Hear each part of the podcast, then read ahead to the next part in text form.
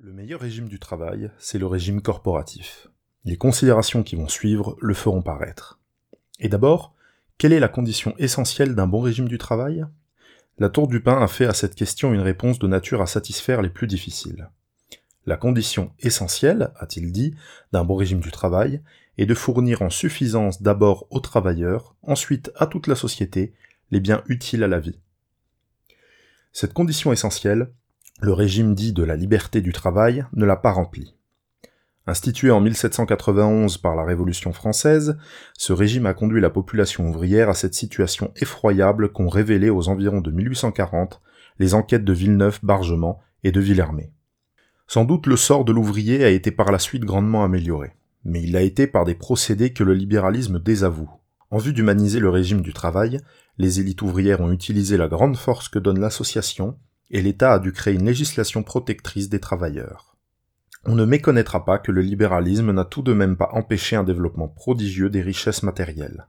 Mais ces richesses, le libéralisme n'a pas su les mettre à disposition de tous. Il y avait avant la guerre assez de produits du sol, de chaussures et d'étoffes pour nourrir et vêtir tous les habitants du globe, et cependant, des centaines de millions de gens manquaient du nécessaire. L'abondance créatrice de misère. Voilà le cadeau fait au monde par le régime dit de la liberté du travail.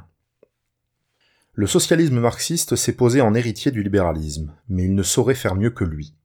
Partout où il a été appelé à appliquer les articles de son programme, le socialisme n'a réussi qu'à aggraver les maux qu'il s'était flatté de guérir. Cela s'est vérifié en Italie et en Allemagne dès le lendemain de l'autre guerre, un peu plus tard en Angleterre et chez nous en 1936. Dira-t-on que l'expérience eût mieux tourné si, en place du socialisme parlementaire, ces pays avaient connu le socialisme tout court?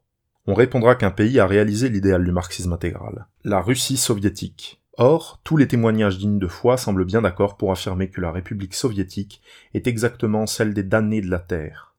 Le secrétaire de la Fédération du sous-sol, M. Kléber Leguet, conclut ainsi la relation du voyage qu'il fit en 1936 en Russie avec plusieurs militants syndicalistes que tous ceux qui ont vu ce qui se passe en Russie aient le courage de s'élever pour dire la vérité sur la vie des ouvriers russes. Leur témoignage contribue à éviter à nos camarades français de connaître les effroyables conditions de travail et de vie qu'ils devraient subir si le bolchevisme triomphait en France. Dans son livre Retour de l'URSS, publié avant la guerre, l'écrivain communiste André Gide déclare que ce qui l'a le plus frappé, c'est l'absence totale de liberté.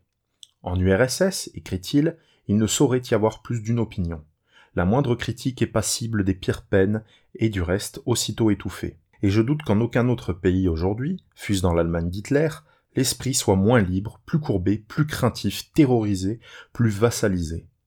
J décrit encore Dictature du prolétariat nous promettait-on.